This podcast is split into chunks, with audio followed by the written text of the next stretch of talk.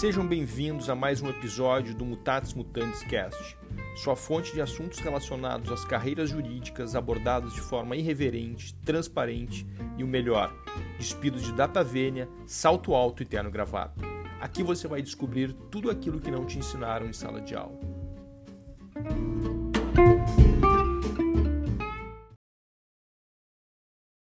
Muito bem. Então, hoje, nossa convidada especial do nosso podcast da Mutatis Mutandis, Clarissa Carello.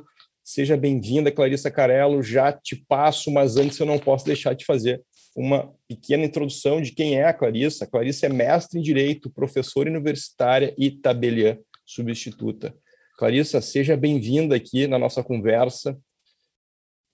Obrigada, Frederico. É um prazer falar com vocês, né, da, da Mutatis. Uh, um prazer falar com os teus ouvintes, né, do podcast.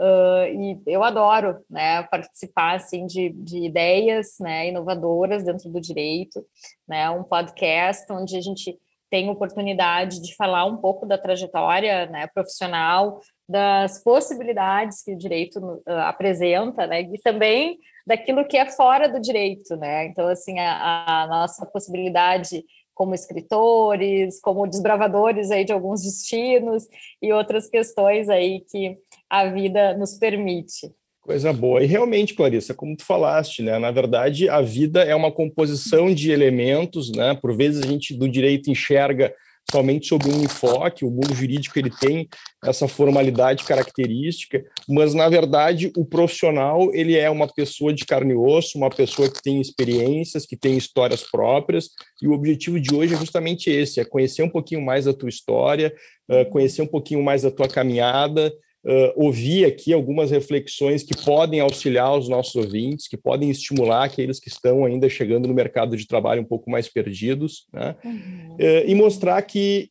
tudo é possível, querendo, tudo é possível. Né? Sim.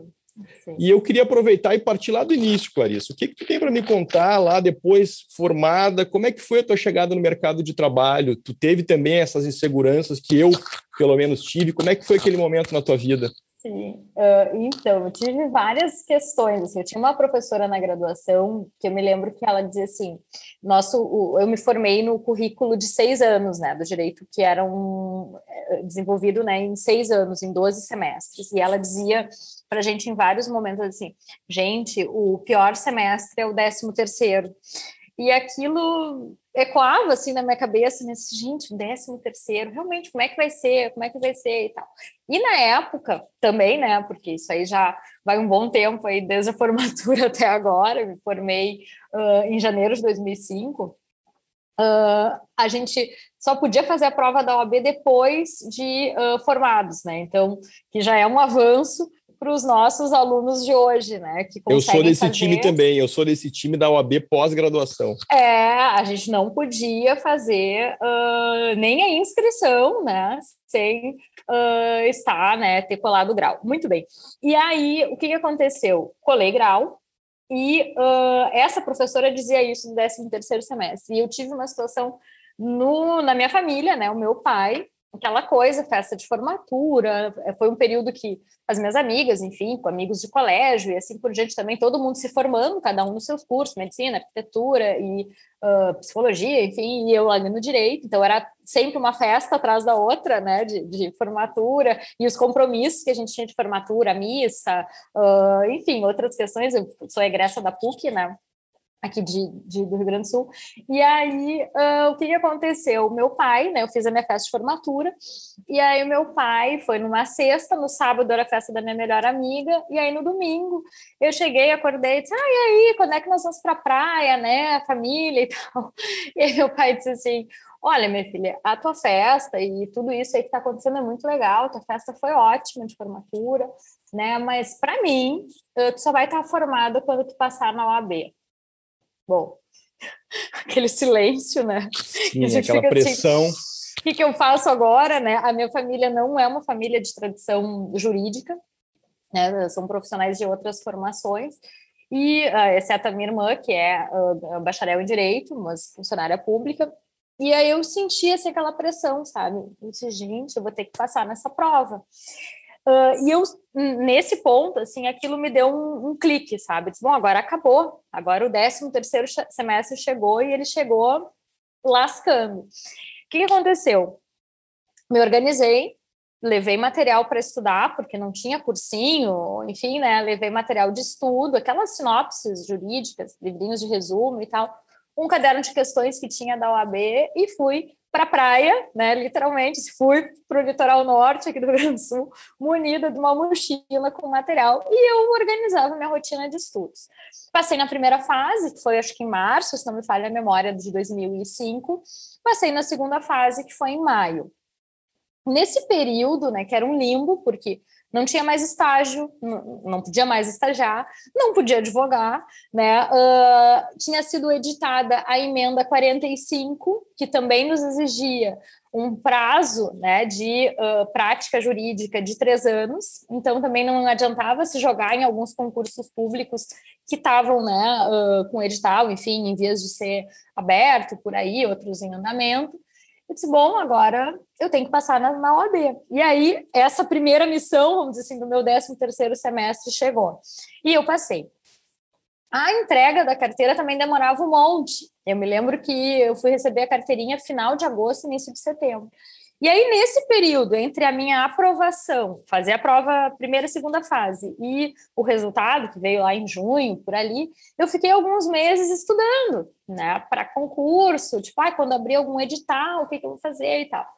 E aí, um dia eu estava meio, né, de saco cheio de estudar, estudar, entre aspas, pro nada, né, porque... Sim, sem uma, perspe uma perspectiva sem nenhuma perspectiva, nada. E aí um amigo me disse assim, olha, o escritório que eu trabalho está uh, indicando né, uma vaga para advogado num outro escritório, né? Assim, aquelas coisas, aquelas pontes, né?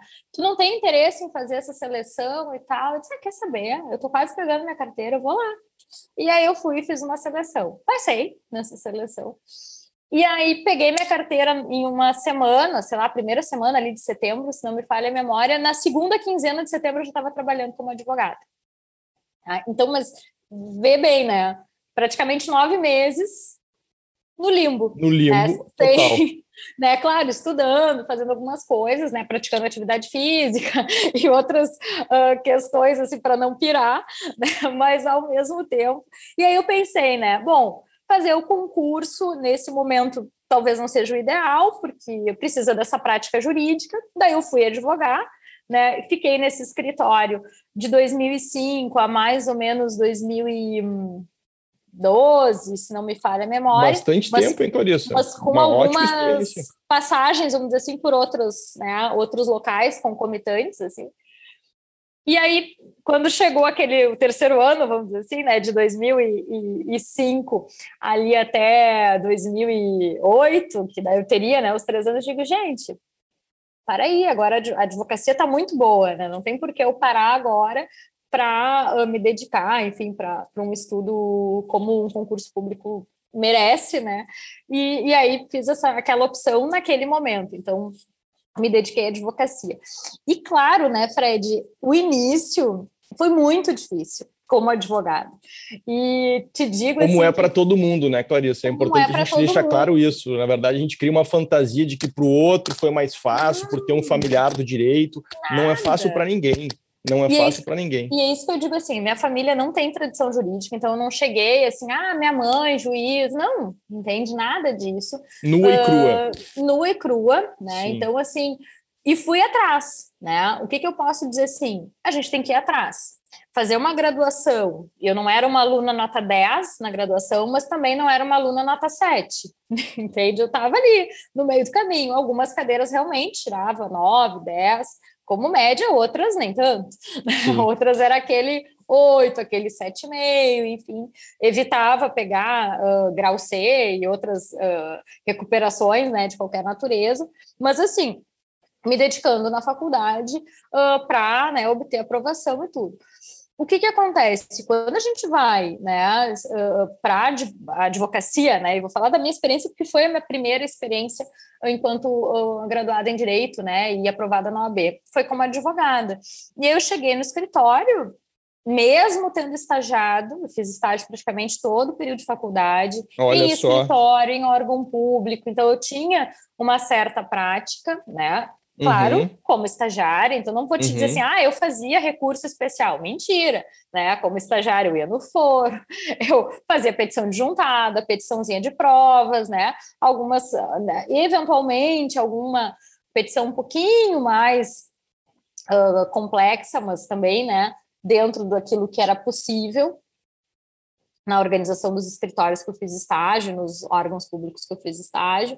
Ah, e aí cheguei como advogada, bem feliz, aí me disseram assim, ah, tu tem que fazer, nós assumimos o cliente tal, e, tu- e era processo físico, né?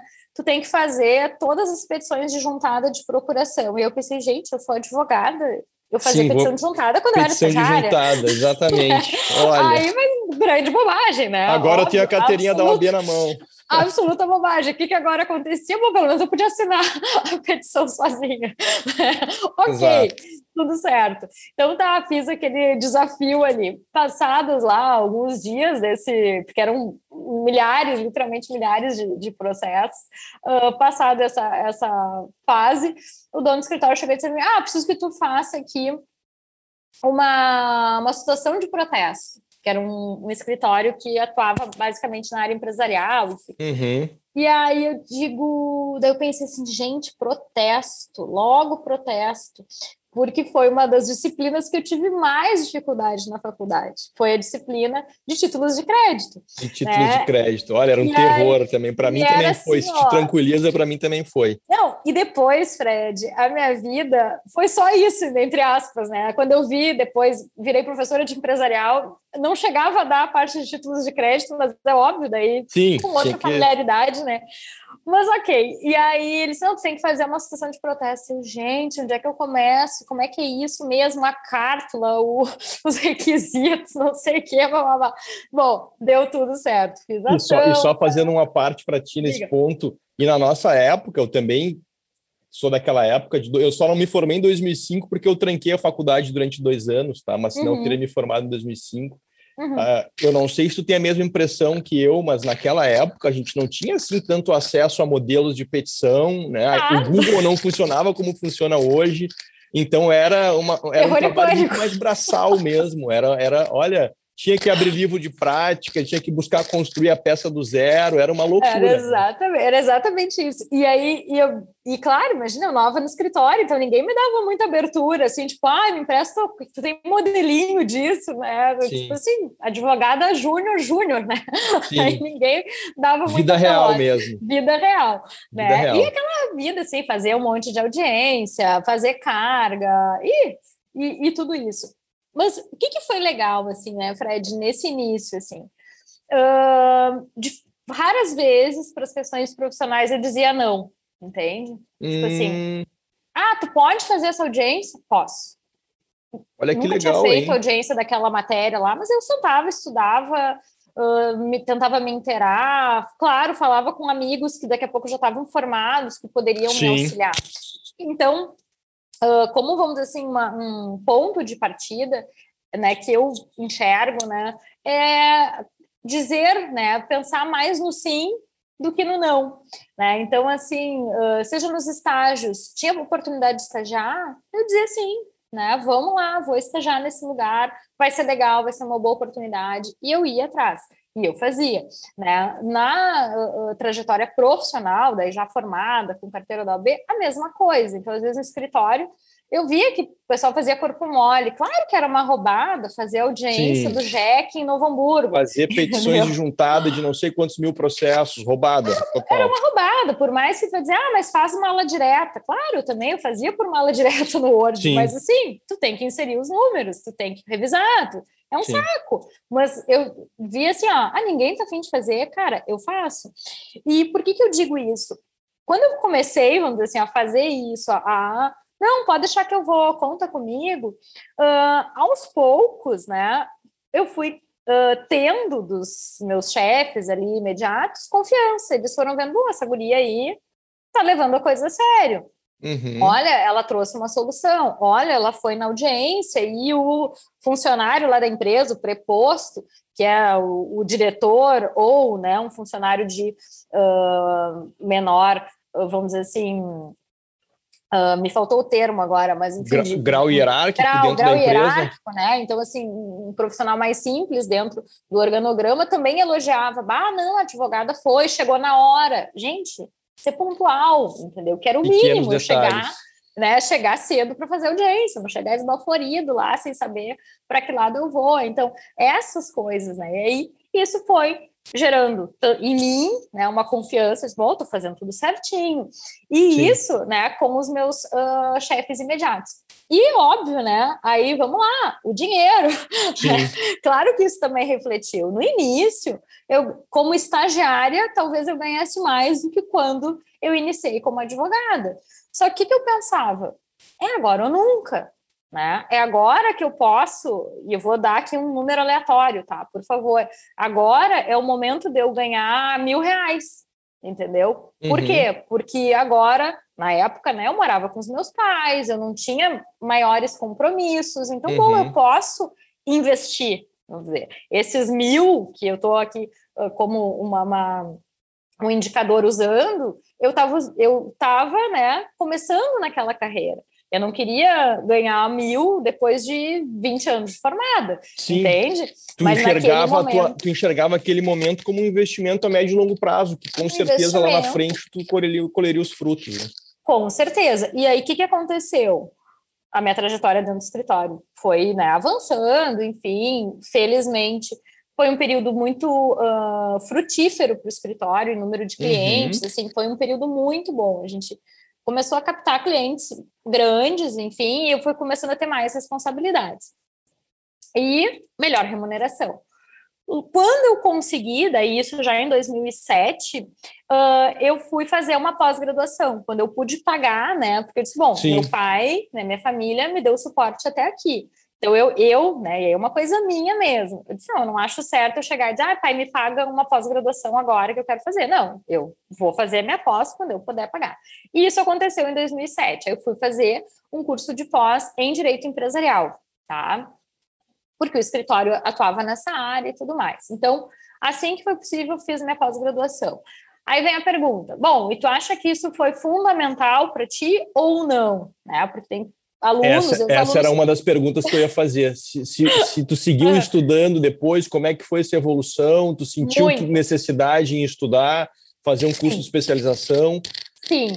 Por quê? Né? Porque eu nesse meu primeiro minha primeira oportunidade de emprego, né, de, de como advogada, era justamente na área empresarial. Então, eu disse, bom, uh, eu vou me especializar naquilo que na graduação eu tive, mas de uma outra forma, né? Vamos dizer assim, uhum. como um panorama, porque a gente não esgota na graduação todos os temas, né? É, é um esforço hercúleo para o professor uh, avançar todo, né? Um, um edital lá que a gente tem com determinados assuntos para abordar. Então, sei lá, só a lei das SAs lá era um semestre inteiro, né, na época sim, da graduação sim. estudando. Então, tinha essas questões. Bom, fui fazer a pós.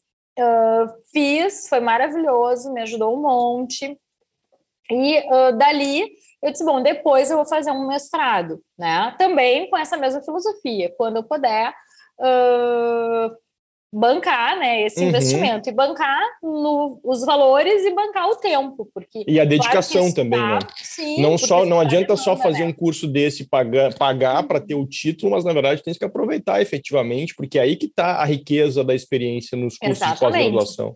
Exatamente. E foi uh, com esse enfoque que eu fui, né? Então eu uh, fiz a pós-graduação, passados alguns anos, e vou dizer bons anos, aí eu me submeti a seleção do mestrado, tá? Claro que antes eu fiz o seguinte, e eu fui uh, aluno ouvinte de dois cursos de mestrado. Uh, né, em faculdades diferentes. Por quê? Eu queria ver qual programa de pesquisa eu, né, e qual assim uh, instituição, por assim dizer, eu me sentiria melhor. E na realidade fiz em duas como ouvinte Uh, gostei de alguns pontos, não gostei de outros, mas aí eu já estava um pouquinho mais madura, né? Assim, Sim. E aí consegui uh, fazer as minhas escolhas. fazer aí, um parênteses, uh, eu vou fazer um é. parênteses é. aqui. Gostei de ouvir essa parte da tua, da, tua, da, tua, da tua caminhada, que tu conscientemente optou por fazer primeiro um papel de aluno ouvinte, em duas experiências diferentes, né? Uhum, e isso, uhum. por vezes, no direito a gente também encontra, né? O amadurecimento é um aliado importante na nossa caminhada. Por vezes, lá quando a gente está no, no início do curso ou no final, quando sai a uhum. carteirinha na mão, a gente tem aquela expectativa de que tudo vai acontecer e a coisa vai acontecer naturalmente. Uhum. Sim, a coisa acontece naturalmente, mas uma dedicação do, do aluno, do profissional, uhum. é fundamental. Uhum. Então, essa tua vivência antes de entrar efetivamente no curso, com certeza te ajudou muito a aproveitar muito mais também o curso de mestrado, né? Claro, né? O que, que acontece, né, Fred? E cada um tem que se conhecer, né? Então, também nisso, assim, eu me ouvi, né? Uhum. Bom, Uh, eu quero entrar de cara no mestrado, eu sei que tem alunos que saem, pessoas, amigos até que saíram Sim. da graduação e foram direto para o mestrado, né? Ok. Mas para mim, olhando para minha caminhada, para minha forma de aprender, para as minhas limitações, né, uhum, intelectuais, uhum. Limitações de tempo, de disponibilidade, de recursos, enfim, qual é o meu momento, né? É o momento para investir nisso ou não? Sim. Então, eu fiz essa uh, análise, vamos dizer, né? Eu fiz a pós-graduação, foi ótimo, né? Perfeito. Bom, agora eu vou dar um tempo, eu vou entender o que, que é um curso de mestrado, o que, que pressupõe, né? Então eu fiz como ouvinte, entregava trabalho, apresentava trabalho, tinha nota, tudo uhum. bonitinho, né? Ótimo. Tudo certo. Excelente. E ver só, né? Eu fui me metendo em um dos, dos cursos que eu fiz como ouvinte, uma disciplina era do penal, né, era mestrado em ciências criminais. Logo eu, né, que não sou uh, ligada né, às questões do direito penal. Só que, claro, o que, que eu pensei? Bom, direito penal econômico, vou ir para um outro viés e tal. E daí eu vi, ah, isso não é para mim. Fiz aquela disciplina, tudo aprovada, né, nota uhum. excelente, mas ali eu me conheci, disse, não, esse, essa temática, essa abordagem não é para mim. Para outros colegas, né, com certeza vão ser muito felizes fazendo essa seleção Sim. do mestrado. Tá? E aí foi né, a, a, parte, vamos dizer assim, acadêmica. Aí é Clarissa, é aquilo, volta e meia eu me pego pensando, fazer o doutorado ou não fazer? É, que... eu, tu sabe que eu estou nesse dilema também, né? Mas eu já chego lá, eu quero só te fazer um, uma parte também que eu gostei muito da tua fala. Uh, tu falou assim, olha, eu, eu sempre disse sim, né? E, na verdade, se a gente for parar para analisar, o não ele te fecha uma porta imediatamente.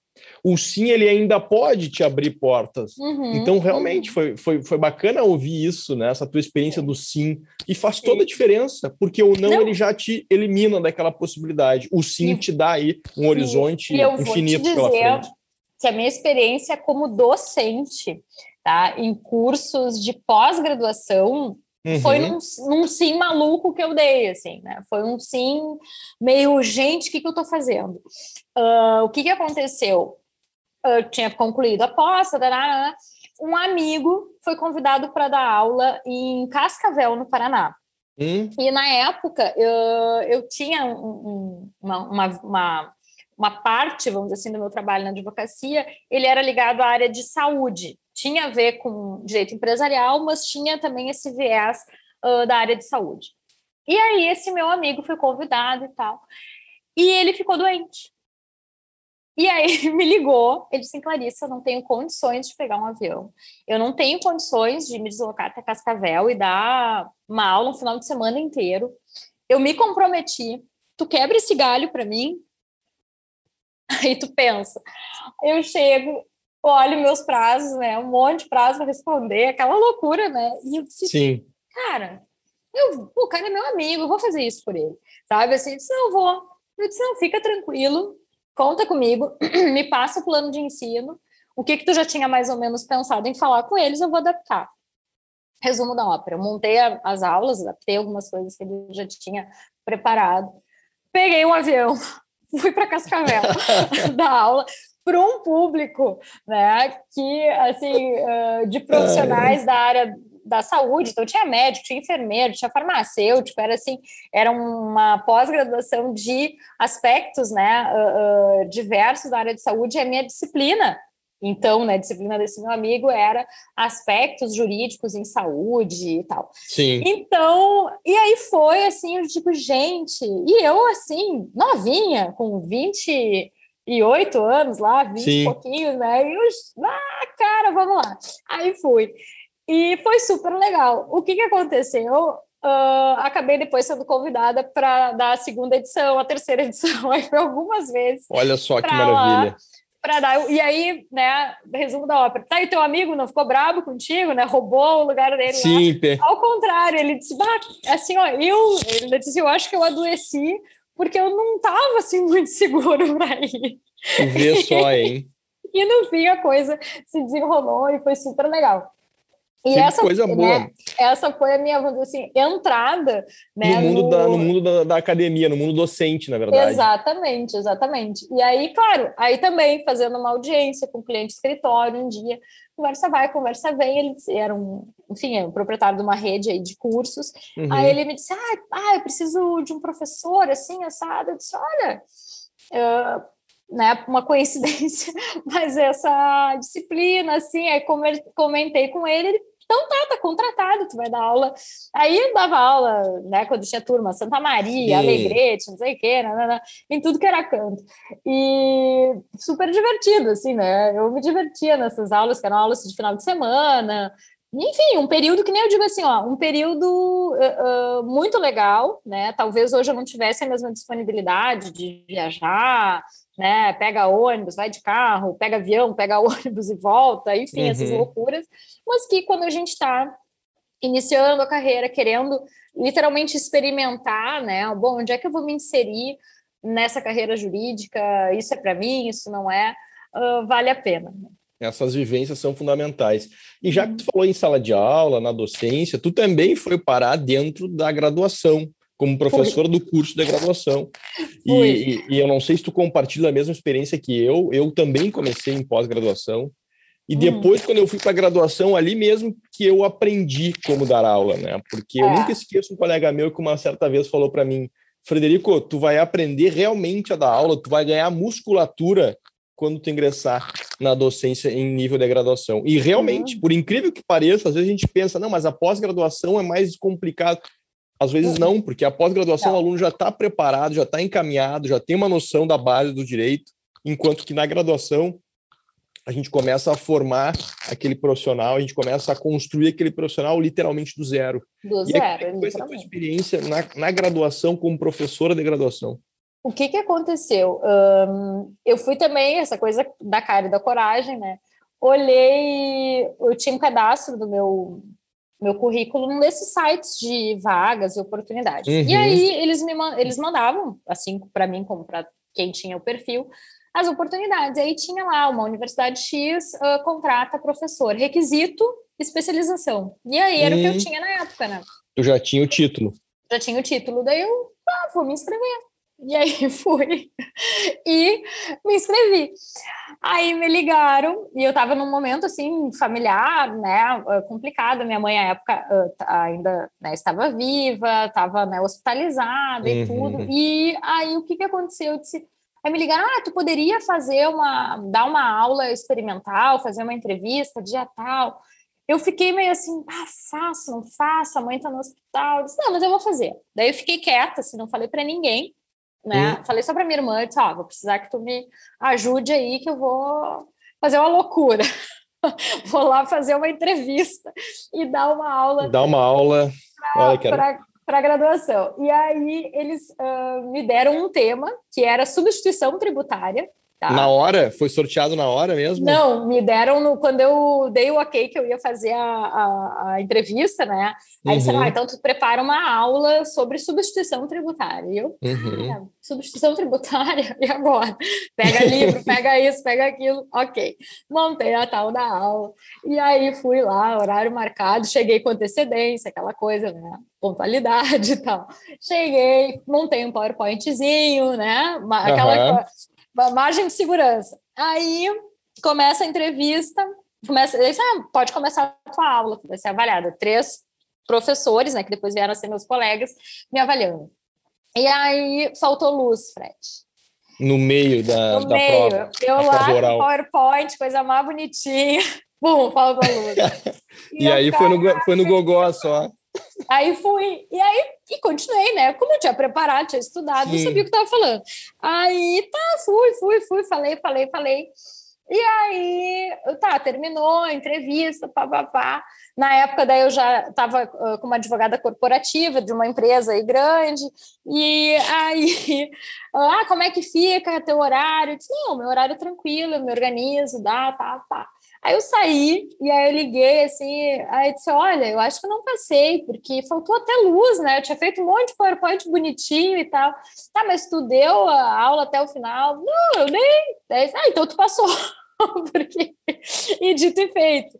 Aí, dali a pouco, dois, três dias depois, me ligaram: Ó, oh, foi selecionado, assim, assim. Caí na graduação. E como tu bem disse, aí o teu amigo disse, é onde a gente cria musculatura. Né? Foram é. uh, 14 semestres, né? foram sete anos na graduação, uh, de aulas todas as noites e algumas manhãs, num determinado período. Nossa, que. Com turmas pequenas, médias, grandes e gigantes, uhum, uhum.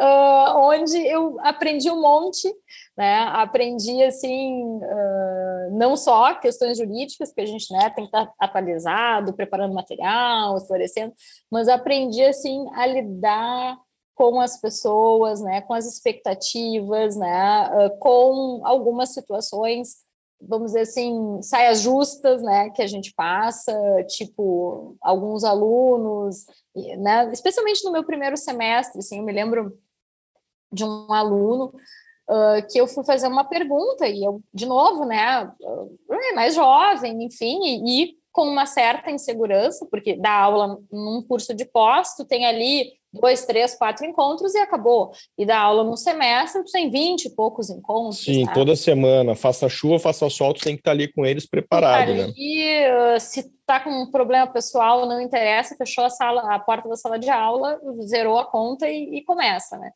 E aí eu me lembro que esse aluno, eu fui fazer uma pergunta, ele estava apresentando o trabalho, e eu fui fazer uma pergunta, e ele disse assim: a senhora está me atrapalhando, não sei o quê, ficou indignado. Assim. Olha só.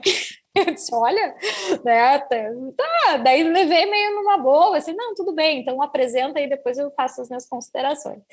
E aí, então, teve, assim, as mais variadas situações, né, de tu sala concorda, de aula. Tu concorda comigo que eu, eu, pelo menos, quando os professores falavam, eu achava que era balela do professor, né? Uhum. Que o professor acaba aprendendo com o aluno. Tu concorda com isso? Que nós, ah, professores, aprendemos muito. com os nossos alunos? Concordo muito. Porque um, o que, que eu senti, assim, sabe, Fred? A gente sai um pouco da, do nosso mundinho, sabe? Da nossa uhum. redoma.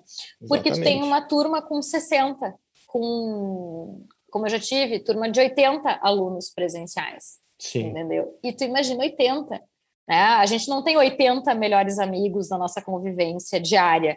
Né? E aí eu tenho, né, tenho alunos, como eu tinha uh, alunas que tinham uh, dificuldades ali para se manter e que no intervalo entre uma aula e outra, ali no, no recreio, né, uhum. no intervalo, uh, trabalhava ali fazendo a unha da colega para ganhar X reais lá, porque isso ajudava ela a pagar a faculdade. 80 realidades completamente diferentes, né? totalmente diferentes. Alunos, alunas que chegavam assim, ah, professora, eu tive que trazer meu filho porque, né, vai ficar, pode ficar comigo. Aí ficava ali a criança desenhando, né, quietinha ali, e eu pensava assim, cara, que força de vontade, né? Pois é.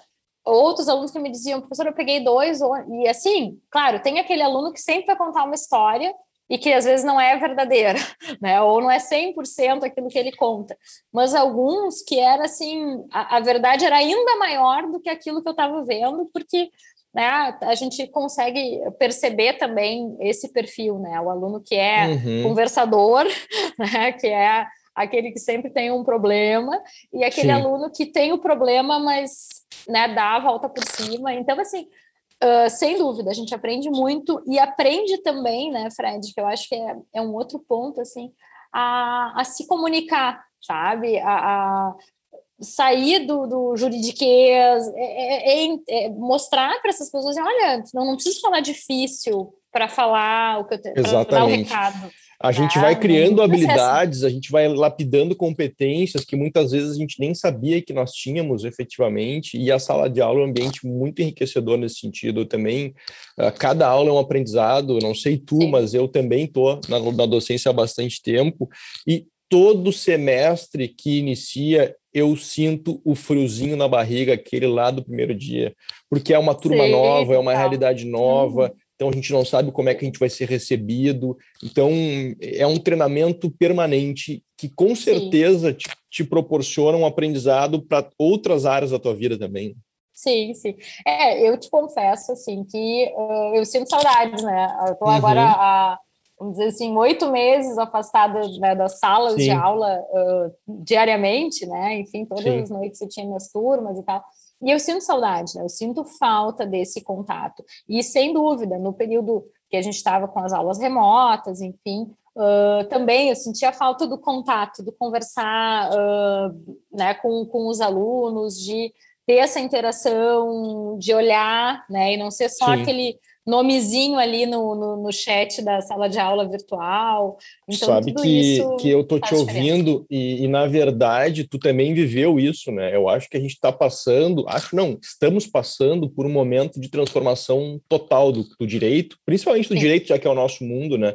O uhum. ensino uhum. jurídico mudou completamente. Eu acho que não volta mais ao modelo que tu vivenciou lá das 60 pessoas com mãe, com filho no colo, assistindo aula eu acho que isso é uma realidade que não tem como voltar atrás naquele modelo que nós tínhamos. Uhum, uhum. E, é. e, e, há, e, há, outras formas hoje. Eu acho que o direito tem que também uh, conversar com essa nova realidade, uhum. senão nós vamos ficar para trás. A gente não vai atrair os bons, uhum. os interessados efetivamente no mundo jurídico, por uma uhum. questão até mesmo de, de, de, de completa abstração do mundo real, mundo digital, Sim. que é uma realidade, né?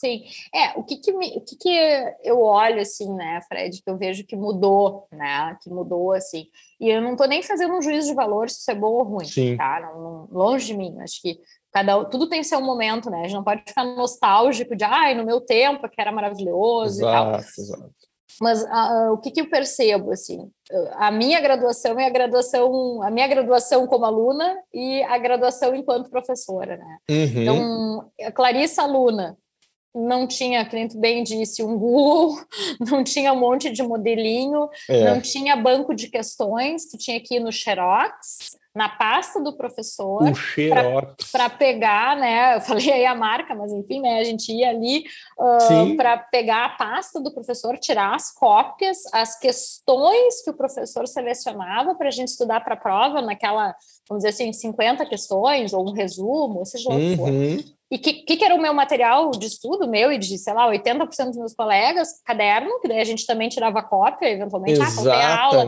vou lá, tiro cópia.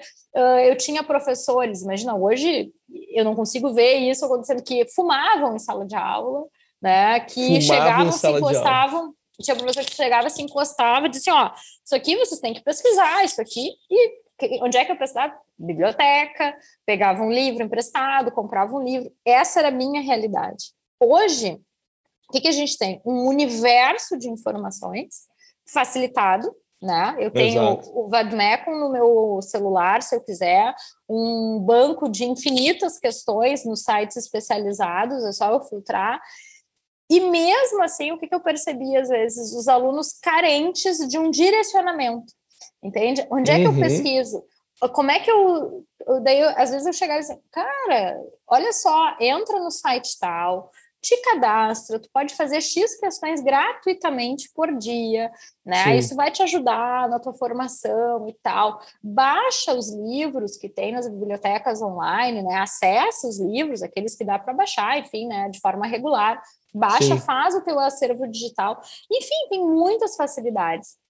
Mas às vezes o aluno, mesmo com inúmeras facilidades, ele não está pronto, né? Então, assim, uh, às vezes, né, situações assim de tu estar tá falando em sala de aula, né, especialmente nas aulas virtuais, assim, ah, uhum. ah, pessoal, eu vou colocar o material na nossa pasta virtual ali do, da nossa disciplina. Professora, não está na pasta, mas eu estou dizendo que eu ainda vou, né? vou eu colocar, assim, sim. eu vou colocar, não é assim algo imediato, não sou um robô, sim. né? Então, sim. esse, né, esse olhar também, né? E, e, e tu sabe e, que eu tô eu estou te ouvindo e pensando uhum. que, na verdade, o nosso papel como professor hoje mudou. Nós não temos uhum. mais aquele papel de transmissor do conhecimento, a gente não tem como uhum. competir com essas informações na palma da mão.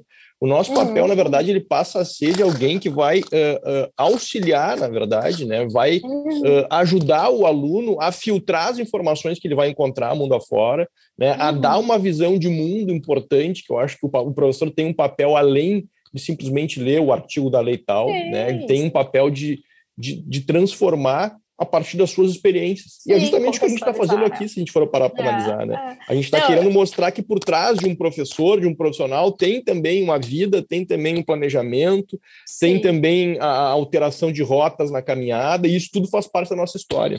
Sem dúvida. E é legal. E quando a gente olha assim, né? Cara, eu já fiz tanta coisa e foi tão legal. Claro, também já fiz umas coisas que não foram tão legais, né? Sim, já fiz audiência que o advogado ficava me chamando, né, o colega, né, ali do outro lado, a minha filha, minha filha, minha filha disse, doutor, com todo respeito, eu sou, eu sou sua colega, não sou sua filha. Aí lá pela terceira vez que ele minha filha disse, doutor, né, mais uma vez eu vou lhe pedir, né, o respeito, Sim. eu sou sua colega, eu posso ser mais jovem, mas né, observe aí a juíza, né, até de uma forma muito elegante, assim, se, olha, vou lhe chamar a atenção, né, mais uma vez, de tratar Sim. a colega com cortesia. Então é Exato. óbvio que já teve perrengues nesse sentido, né? E Clarissa, agora Diga. chegamos na parte que eu julgo hum. muito interessante, que é, é. saber é. um pouquinho como é que é essa realidade de tabeliã substituta. Nessa tua trajetória, tu foste advogada, professora, advogada de empresa, advogada de conselho regional, ah, e agora ah. tu está aí num tabelionato no Rio Grande do Sul, uhum. na posição de tabeliã substituta. Como é que é, funciona isso? Me conta é um pouquinho muito, mais dessa função. É muito legal.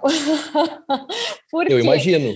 Né, porque é o direito vivo, e é o direito uh, muito dinâmico, entende? Uh, claro que tem situações que se assemelham né? Uhum. Mas não tem situação igual, né? Então, cada uh, vou pensar aqui, cada inventário, cada divórcio extrajudicial que a gente faz, ou cada escritura lá de compra e venda, que é né, o carro-chefe, quando a uhum. gente pensa assim no, no, setor de escrituras, né, compra e venda, compra e venda, compra e venda, uh, cada uma é um, né, cada uma tem uma, uma realidade, uma situação. E o universo, né, uh, dos tabelionatos, assim, é uma outra porta para a advocacia.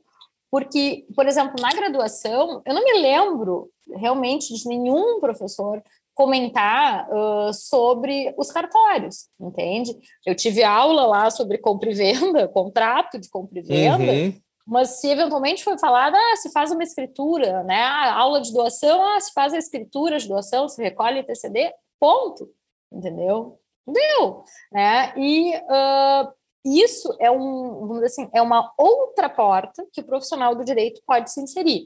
Seja para ser um, um, um, profissional dentro do cartório, né? Sim, então prestar o concurso ou ser o tabelião substituto, substituto uh, ou, né? Como muitos começam como atendentes, escreventes, uhum, tem a, uhum. alunos do direito que trabalham nos tabelionatos como atendentes, escreventes, escreventes autorizados, enfim, né? Conforme Sim as suas distribuições ali de, de cargos, é, e é um universo absolutamente jurídico, né? Então é muito bacana. E o que, que acontece, assim, né, Fred? Claro, a gente tem edição de alguns provimentos, eu não vou ficar aqui falando de normas, sim, né? Porque sim, não, é o nosso objetivo, mas e, e, o ano tal, enfim, mas a gente tem um ganho, né? A atuação dos cartórios relativamente recente, onde começa, né, começam permissões para que algumas questões que antes eram só possíveis de ser resolvidas judicialmente, elas passam né, a ser de competência dos cartórios. Então, por uhum. exemplo, uh, o inventário extrajudicial. Uh, antes não era possível, né? Hoje Sim. é possível fazer um inventário dentro de um cartório.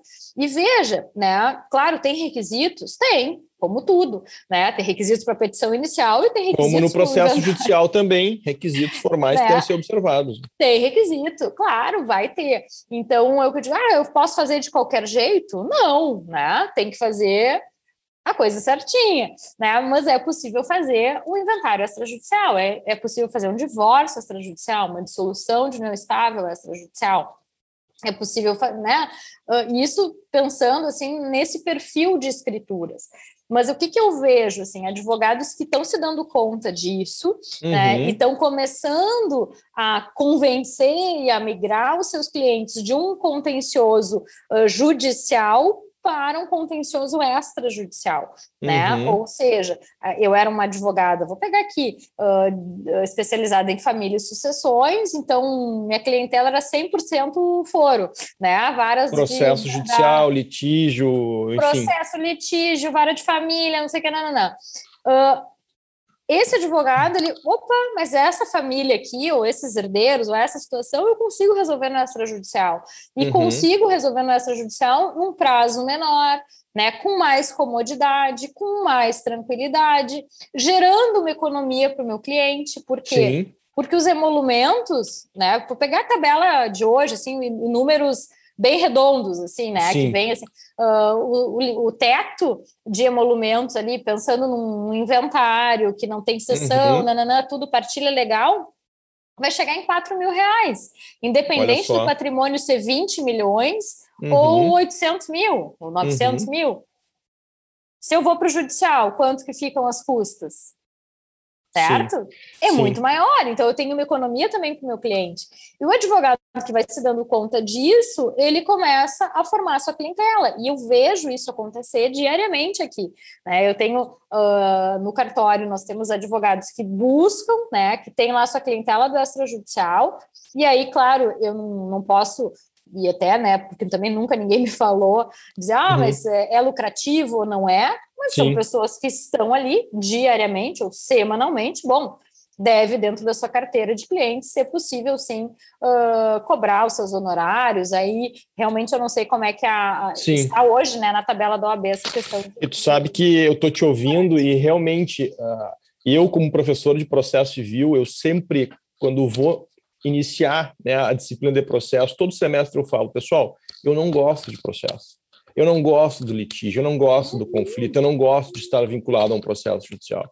Então, eu tenho tentado trabalhar os meus alunos, já desde o início, com essa visão de meios alternativos, de buscar outros caminhos para resolver situações jurídicas que, por vezes, estão e, aí, à nossa e disposição. Né? sabe né? que é isso aí, sabe, Fred? Assim, ó, o processo não é legal para ninguém. O processo é um desgaste, é um desgaste para o advogado, Exatamente. é um desgaste para as partes, é um desgaste para quem está junto com aquelas partes, né? Então, assim, ah, eu sou filho do autor do processo, né? Eu, eu, vou jantar com meu pai, ele vai me falar, bah, e o meu processo que não anda, que eu não Então, entende? Aquilo é um sofrimento, né? E, e outro ponto, né? A gente não vê as coisas andarem. Né? Exatamente. Enquanto no extrajudicial, é o que eu digo, é, é mais rápido, mas não é a jato. Né? Sim, não é expresso, né? Não é expresso. Não é, né? não é assim, ah, eu entrei um hoje. Não, é um drive-thru. Em que pese, né?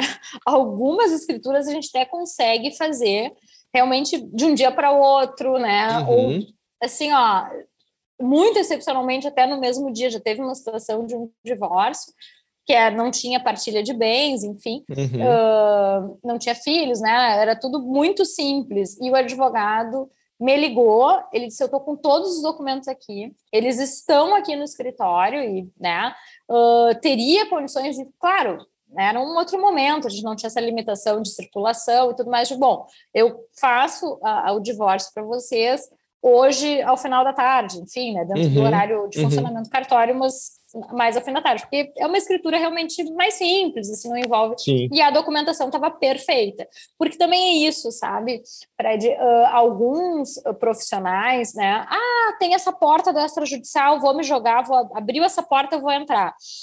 Ok, vamos entrar, mas a gente entra entendendo como é que funciona né? O tabelião, o tabelião substituto, os escreventes autorizados, a gente tem uma, uma área, vamos dizer assim, de atuação que também tem limites. Eu não sou o juiz, o magistrado, que vai lá, que na sua decisão diz, coloca lá, oficie banco tal, oficie não sei quem. Gente, Sim. no cartório a gente não oficia ninguém. Tem atribuições específicas, né? A gente tem atribuições específicas e a gente precisa que o advogado né, esteja assim. Um, próximo do cartório. Né? O que, que eu quero dizer com isso? Olha, digamos, né? Tu nos procura para entrar com o inventário. Clarissa, o que, que precisa para entrar com o inventário aqui? Uhum. vou te mandar uma lista de documentos. Se vem aquilo tudo redondo, né? Todas uhum. as informações, todos os documentos, tudo atualizado. Uh, aí, porque às vezes vem a petição assim: Maria, né, pensando no inventário, Maria sim, era sim. falecida, o Pedro e o João são os filhos. João solteiro. Aí eu já uhum. olho a petição, mando lá e me doutor, o João vive em união estável? Sim. Né? Ah, sim, ele vive em união estável. Tá, me passa os dados da companheira. Uhum. Né? Ah, vai ter sessão de direitos? Ah, sabe? Algumas sim. situações assim que a gente precisa que o advogado esteja mais atento, vamos dizer, para que uh, um, o processo, né, eu estou chamando de processo, para que a escritura efetivamente ande, porque também é isso. Às vezes o advogado por desconhecimento, por né, não fazer uma entrevista, vamos dizer assim, pensando nesse, por esse aspecto com os clientes, né? Ah, eu tenho aqui um inventário de um terreno. Ok, aí ele coloca lá um terreno na praia de Cidreira. Uhum. Aí a gente informa para a Fazenda Estadual. Um Sim. terreno na praia de Cidreira, matrícula tal. Só que aí, quando o auditor fiscal faz o Google Imagens, tem um sobrado em cima um sobrado terreno. em cima do terreno. E hoje em dia é muito fácil de ter essa informação, né? Alguém esqueceu de contar que tinha uma casa em cima do terreno, entendeu? Aí, ah, mas demorou. Bom, agora vamos precisar a informação, qual, quantos metros quadrados, qual é o padrão construtivo, aí já muda de figura, não é inventário de um terreno, é, é inventário é, de um terreno e uma casa. O, o, que eu acho mais bacana na, também no tabelionato, na função do cartório, enfim, hum. é a possibilidade que o advogado tem de escolher em qual ele vai trabalhar. Então, vocês também têm essa visão de cativar o cliente, de prestar um serviço de qualidade acima de tudo, mas também vocês, uh, e eu sei disso porque eu tenho aqui na região de Porto Alegre que eu atuo, né? Uhum. Eu tenho um uhum. tabelionato que eu trabalho há anos já. Então, seguidamente a gente conversa, já é uma uhum. conversa direta, franca, Exatamente. a coisa flui, né? Então, essa é uma das grandes vantagens do profissional que começa a atuar, é criar esse vínculo com o tabelionato, justamente para poder, né, enfim, ter um, é, uma compreensão não... melhor da atividade. Eu não gosto muito do termo parceria, né? Porque é. parece assim uma coisa meio obscura, é. né? Vamos fazer uma parceria, né? Mas eh, eu, eu entendo assim que é uh, a gente ver, né, escolher um lugar, escolher profissionais que a gente se afine, né, entenda, né, esse olhar assim, olha, esse profissional que está no tabelionato, A, B uhum. ou C, uhum. ele não é meu inimigo, ele não quer que o meu, que a escritura não saia, né, Sim. porque às vezes tem isso assim, ah, vocês estão dificultando.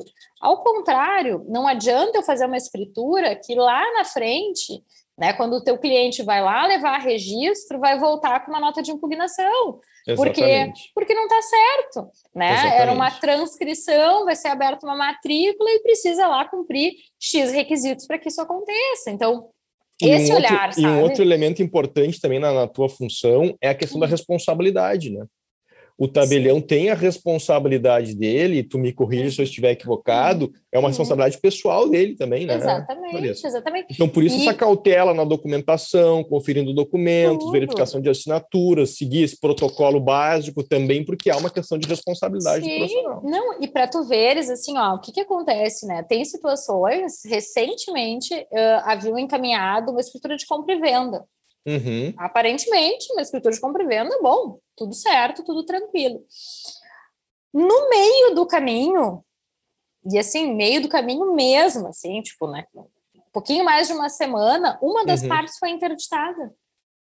Olha só. E aí, o que, que aconteceu? O juiz, quando decidiu pela interdição ali, né, no, uhum. no, no, pedido de interdição, ele mandou oficiar registro de imóveis, claro, o registro civil, para que constasse lá na, na, na certidão, de, de, casamento, de, casamento, casamento. Esse, esse caso, uma das partes era casada, né, averbando ali a interdição. E aí, nós havíamos solicitado a matrícula para o registro de imóveis, a matrícula uhum. atualizada do imóvel, uhum. e estávamos aguardando a certidão. E, claro, nós iríamos ver, quando viesse a certidão, que aquela pessoa foi interditada. Mas daqui a pouco, se aquela escritura saísse, vamos dizer assim, três dias antes. Antes.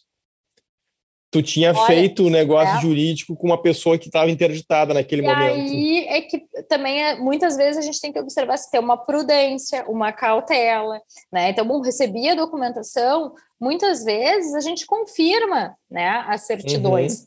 por um motivo, por outro, mas a gente confirma, olha, eu tenho, vamos supor, a certidão aqui de casamento da Maria foi expedida dia 1 de agosto. A escritura, digamos, uhum. vai sair depois de amanhã a gente liga para aquele cartório, olha, tá tudo ok, não teve nenhuma notícia, né, ah, legal. nada, Sim. não, não teve. Ah, ok, então podemos lavrar esse ato. A mesma coisa com procuração pública, a gente liga para o cartório, porque liga ou manda e-mail, enfim, né, mas a uhum. gente confirma a autenticidade, a validade, que aquele documento esteja perfeito, porque é justamente, às vezes no mesmo, né, na, é tão imediato que eu posso Sim. mandar lá, né, o juiz pode mandar um ofício comunicando lá uma situação uh, X lá da, da, da, parte, por exemplo, né, uma interdição. Olha. Olha, Clarissa, o que, que eu vou te dizer? Maravilhosa essa tua uhum. experiência no tabelionato, maravilhosa essa, essa vivência aqui, esse compartilhamento com os nossos ouvintes. E agora, também outro ponto, né, a cereja do bolo, talvez.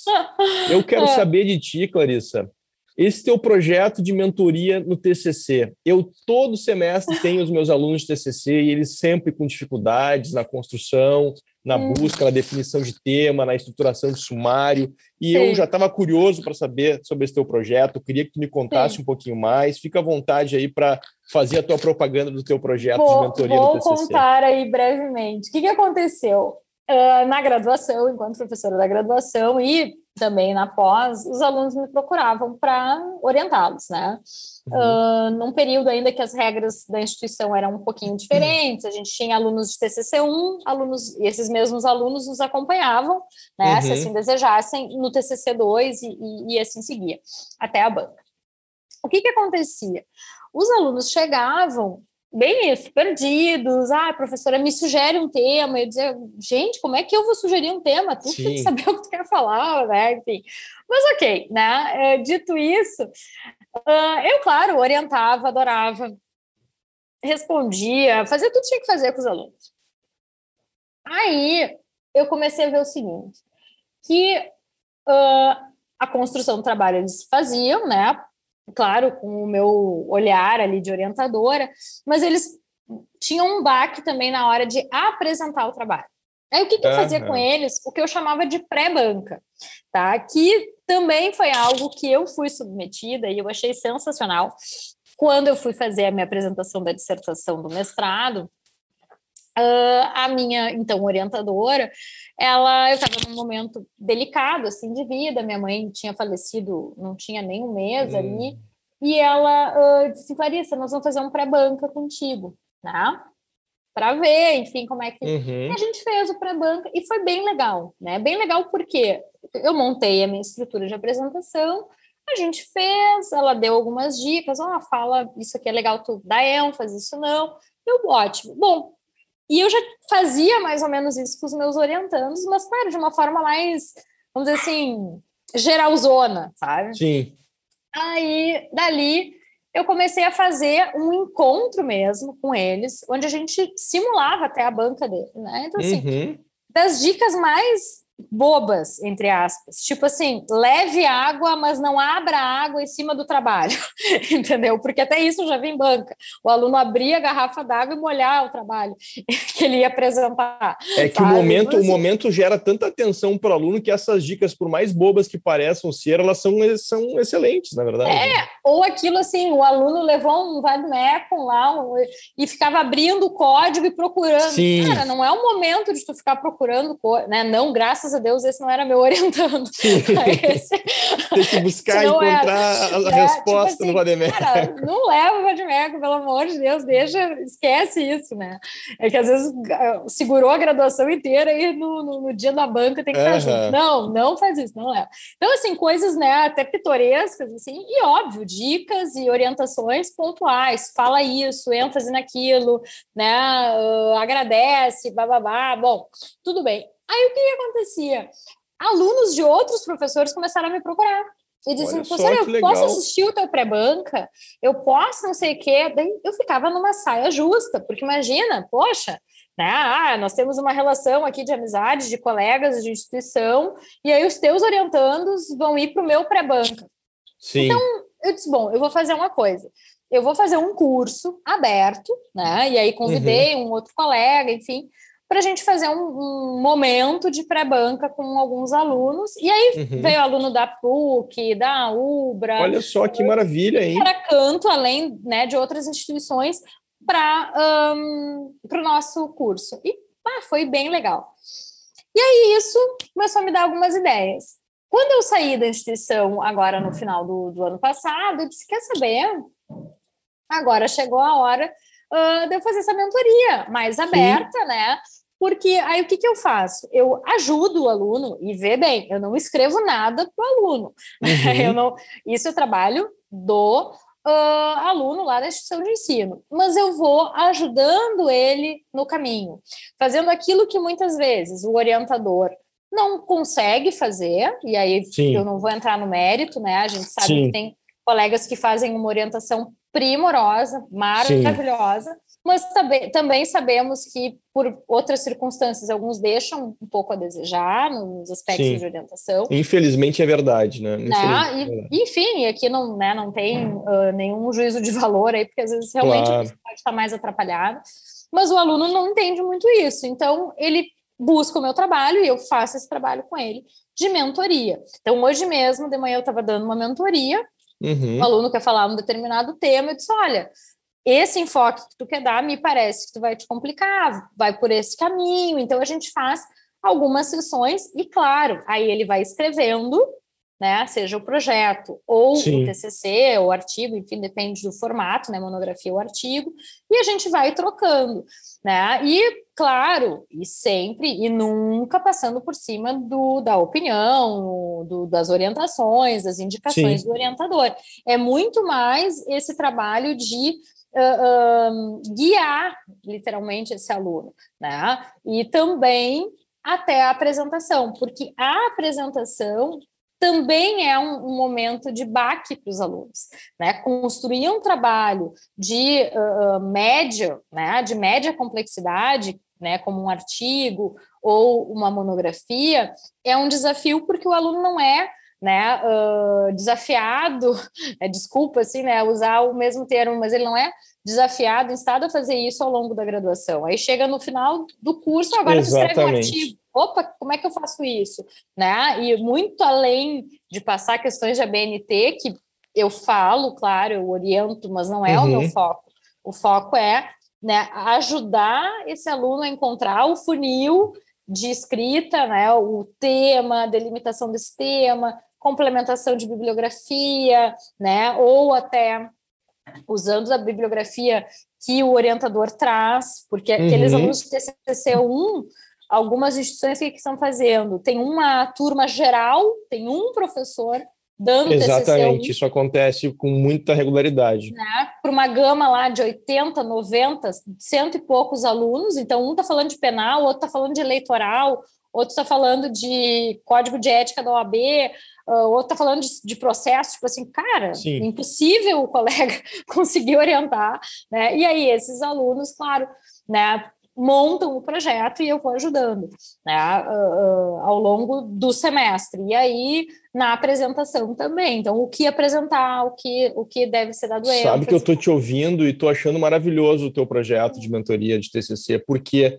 porque na verdade é um momento muito importante para o aluno, não é só mais uma etapa, é uma etapa que uhum. pode abrir horizontes para ele numa pesquisa de pós-graduação, pode desenvolver ali um pesquisador, pode uh, trazer habilidades, até mesmo a própria apresentação do TCC. Uhum. Eu sempre gosto de valorizar, quando eu estou avaliando o trabalho de conclusão, a apresentação. Né? Às vezes a gente se apega uhum. só no texto, mas a apresentação em si é fundamental, Sim. porque a apresentação acaba fazendo com que o aluno exponha a sua oratória, exponha uhum. né, o seu rosto ali perante a plateia, perante uhum. os professores, uhum. os avaliadores. Então, se tu tens aí a oportunidade de auxiliar esses jovens que estão chegando né, nessa etapa uhum. tão importante de fechamento, uhum. olha, maravilhoso, a causa é muito nobre mesmo. Não, e, e sabe o que é bacana, assim, ó, que eu vejo, né, é a evolução dos alunos. Ah, então, imagino. eu já tive alunos, assim, extremamente tímidos, extremamente assim, inseguros, né? Uhum. Ai, será que eu estou pesquisando? Será que é esse o caminho? E a gente vê, assim, a, o crescimento, a compreensão que ele vai tendo do tema, né? E quando chega, assim, um momento, né? Assim, as vésperas ali da apresentação, que a gente faz o treinamento, que, né? E é individual, né? Nesse formato Olha que eu estou fazendo, é individual. Então, assim, digamos, né? Ah, Frederico, teu tema é esse, então nós vamos trabalhando, trabalhando, trabalhando chega o momento de tu apresentar lá o teu projeto, né? Uhum. Para o TCC1. Tu vai apresentar ele para mim. Então, eu vejo assim, gente, aquele aluno da primeira aula que não sabia o que, que ia escrever, como é que ia escrever, o que, que é fundamentação, o que, que é hipótese. Sim olha o que, que ele, né, o quanto ele cresceu. E, claro, né, e depois o aluno que está já elaborando o artigo ou a monografia, a mesma coisa. Aquele trabalho vai crescendo, vai ganhando um volume, vai, sabe, tudo vai fazendo sentido, aí ele chega Gratificante, pronto, gratificante para ti, com certeza, com certeza. E assim, ó, uh, felizmente, né, uh, o que que eu tenho, assim, os melhores feedbacks, né? Os alunos depois me mandam mensagens super queridos, assim, professora, muito obrigada, me ajudou, eu tirei 10, eu tirei 9, eu tirei 9,5. É só notão, né? É só que nota, legal. assim, super boa. Uh, e aí eu faço, né? Esses de apresentação, né? Tem, uhum. tem dois formatos. Aí tem também um curso só para quem quer a apresentação. Olha, eu quero dicas de como apresentar meu TCC. Uhum. Eu faço, né? A gente já fez assim, tinha períodos no quando a gente podia fazer o curso presencial, uh, daí eu fazia coletivo, tá? Chamava um, um colega que tem uh, uma experiência grande na parte de dicção e oratória, então ele até Olha dá algumas só. dicas também nisso.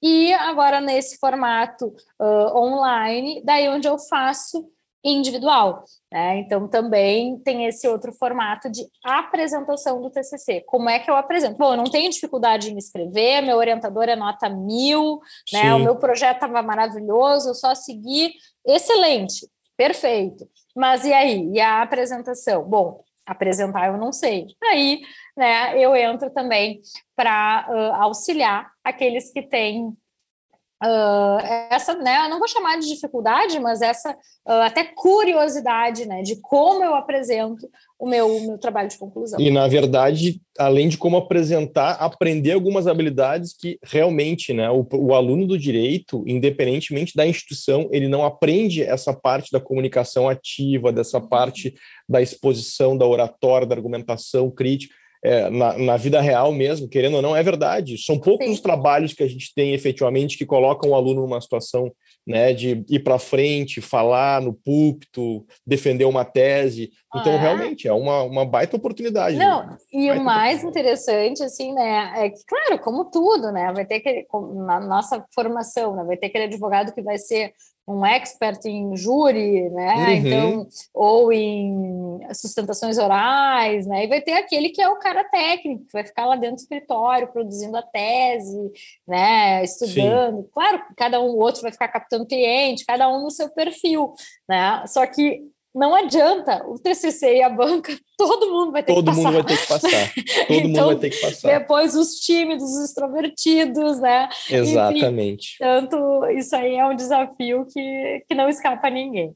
E Clarissa, e agora já partindo para a nossa reta final, eu pois quero é. saber de ti dos teus livros, que além de advogada, professora, mestre em direito, tabelião, também é escritora, é isso mesmo? Pois então, Sim, né? Uh, ao longo aí dessa caminhada de estudos, de, de vida, né? Vamos Sim. dizer assim, com 40 anos, né? Uhum. Meio aí da vida, uh, o que que acontece? Uh, escrevi algumas, alguns livros jurídicos, né? Com uhum. enfoque, enfim, capítulo de livro, livro, né? A, a minha dissertação acabou virando um livro, que é o Direito ao Esquecimento, Parâmetros Jurisprudenciais, mas também tema nesse... sempre atual, tema sempre atual, importante deixar claro, hum. né?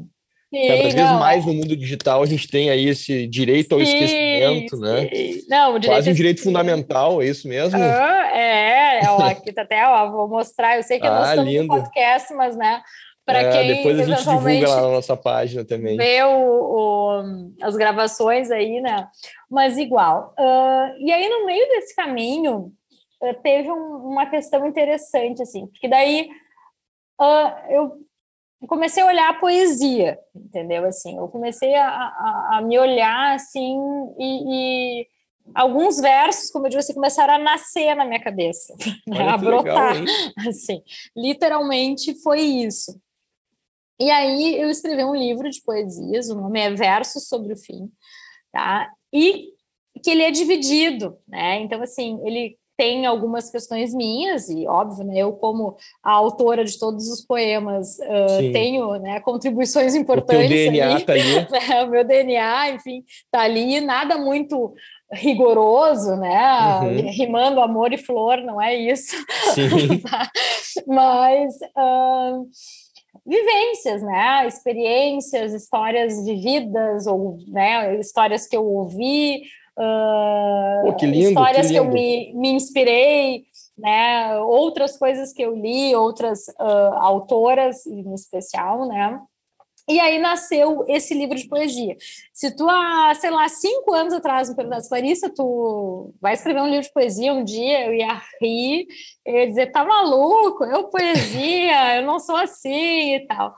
Só que esse livro, ele veio, assim, realmente, como eu digo assim, foi como se ele brotasse, sabe? Assim, como se uhum. ele surgisse, assim, na minha cabeça, de uma hora para outra. Às vezes eu estava Uh, uma vez eu estava num voo, né, dentro do, do, avião, assim, abri meu bloco de notas do celular e comecei a escrever. Olha escrever, só. Escrever, escrever, E um, um poema, outro poema e tal. E claro, daí depois, né, uma revisão, né, alguns ajustes e tal. Mas foi um livro assim de muita inspiração, né? Não foi foi muito foi a escrita foi muito prazerosa e a construção do livro em si. Porque o que, aconteceu? Eu tenho uma. Já fiquei curioso, tá? Já fiquei Não. muito curioso com o teu livro. Eu vou querer uma, uma, uma, uma, cópia dele para mim, hein? Ah, então tá. Depois eu, né, a gente combina aí o autógrafo. Isso, isso. Com certeza vai ser um prazer. E o que, que aconteceu? Assim, por que, que eu digo que foi um livro muito diferente? Os livros jurídicos, eles sempre foram. Uh, o que eu escrevi de jurídico, né? Sempre foi muito assim ai, técnico, Sim. né? Muito fechado naquele mundo, naquela questão ali, naquele tema do direito. Uhum. E esse livro de poesia foi, sei lá, assim, uma abertura, sabe? Uma criatividade, algo que aflorou. E aí, o que, que foi legal? Eu tenho uma filhada hoje com, com 16 anos e ela é muito talentosa no, em desenhos, em pinturas. Isso é uma coisa dela, assim, é um talento natural dela que bacana, Vou dizer assim, hein? desde criança, né? Desde pequenininha ela sempre gostou de pintar e tal, blá, blá. E aí eu olhei um dia para ela assim, tu não quer fazer as ilustrações do meu livro, dos meus poemas? E ela prontamente, sim, eu faço, dá os poemas que eu vou fazer. Então foi um livro, né, onde ela fez todas as ilustrações, né? Um, e que me deu um prazer enorme de uh, escrever, ver ele nascer, né? Ele ser assim construído e pensado e tudo mais. Ele foi editado mostra pela, capa para nós aí, pela, pela Spleen, né, que é uma editora também gaúcha. Lindo, Ó, lindo. Olha lá, bem, é o, é bem forte a imagem da bem capa. forte.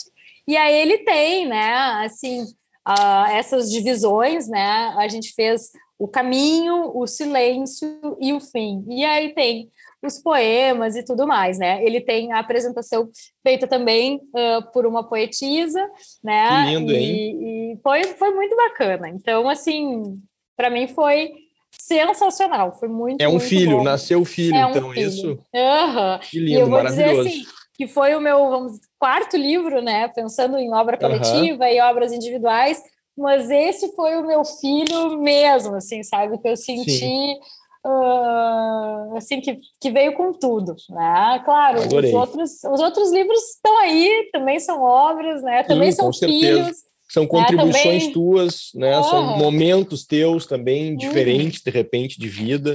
Mas Sim. com certeza eu fiquei muito, muito curioso para saber um pouquinho mais desse teu livro de poemas aí. Isso aí. E já partindo para agora, assim, para nossa reta final, a conversa está ótima, a gente está aqui se perdendo no tempo. Clarissa, se tu pudesse voltar atrás e chegar lá no ouvido da Clarissa, a, no momento que ela estava saindo da faculdade de Direito, que dica tu daria para ela, hein? Bah, que dica eu daria para Clarissa lá de 24 anos? Uh, é meio clichê, né? Mas eu vou Não tem problema. Assim. A vida às vezes essa... é clichê. A, é... Vida, a vida às vezes é clichê, né? Faz parte, né? Eu aí ia dizer assim para ela: fica tranquila, confia que dá tudo certo. Tudo, o tempo das coisas ele ele chega, as coisas acontecem. Eu só ia dizer para eu ia dizer para aquela Clarissa lá dos 24 anos, fica tranquila. Faz, né? Faz, faz o que tem que ser feito, né? Que é isso, trabalhar, se dedicar, aceitar as oportunidades, né? Dizer, dizer mais sim, sim do que não. É, dizer... Sabe que tem um livro uh, que eu li, não é um livro assim, não é meu livro favorito, tá? Uhum. Mas é um livro que eu não vou me lembrar o nome da autora, eu sou péssima para essas coisas de nome, muita decoreba, assim. Mas é O Ano em que Eu Disse Sim. Né? E, e, eu, eu lendo esse livro, daí, tipo assim, parece, ah, o ano que ela casou, não tem nada a ver. não tem nada a ver. Tá? Quem tá achando que é, é, é outra história, assim. Ela é uma roteirista de uma série famosa né, na, na vida uhum. real, vamos dizer assim, né? E aí e ela começa a dizer mais sim do que não, e a vida dela se transforma. Né? Eu sei que, para quem é né, ligado à, à psicanálise, enfim, sim. diz, ah, a gente tem que dizer não, né? enfim, mas daí é num outro contexto, e que, óbvio, sim. a gente também precisa dizer não em alguns momentos, né? sem dúvida alguma. Mas esse livro do O Ano que eu disse sim, ele linka né, muito com esse, com esse tema, assim, com essa abordagem que a gente uh, fez aqui no, no podcast. Né? Então, é, é, até uma dica aí que eu dou para o pessoal procurar. Boa. Não me lembro o nome da, da autora, enfim, não, não tô... O ano que eu disse sim. O ano em que eu é disse isso? sim, é mais ou menos isso. É, o ano em que eu disse sim.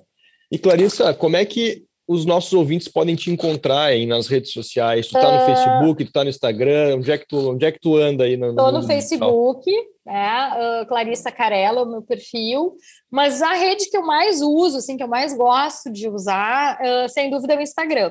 Ótimo. E aí o meu perfil é arroba Carelo, que é o meu sobrenome. C C-A-R-E-L-L-O. Duas vezes o C, A-R-E-L-L-O.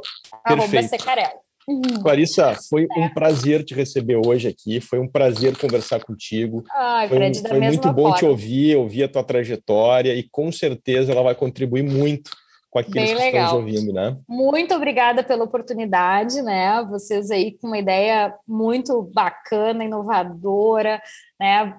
Conversar e mostrar para o pessoal que está se formando, independente da idade, enfim, ou até se já está formado, mas está naquele período meio angustiado, assim, que rumo eu tomo, virar, mudar a rota também faz parte, né? Sim. Então, uh, fiquem tranquilos. Por isso que eu digo assim, que conselho eu daria lá para a Clarissa de 24 anos? Fica tranquilo, mudar a rota, né? A gente às vezes muda de cidade, muda de trabalho e tá tudo bem, entendeu? Tá tudo tá certo. tudo bem. E a pandemia veio nos mostrar que a gente não tem controle nenhum sobre a vida, né? De nada, né? A gente não controla nada. Então, uh, independente assim da gente Claro, é natural que a gente tenha angústias, né, algumas expectativas, frustrações, é óbvio, né, isso acontece o tempo todo, mas ao mesmo tempo uh, a gente também tem que ter esse olhar assim de cara, eu estou fazendo o que tem que ser feito, né? Eu não estou negligenciando nada, estou levando as coisas a sério, então né? Tá tudo, tá tudo bem, vai dar tudo Coisa certo. boa. Maravilha, Clarissa. Te, te tá agradeço tá mais uma vez, tá? Então tá, eu que agradeço, né? E fico aí à disposição nas redes sociais, Perfeito. sempre à disposição de vocês aí, da Mutatis, Mutantes, sempre que vocês quiserem. É, vai ser um prazer aí conversar com Coisa boa. Até a próxima.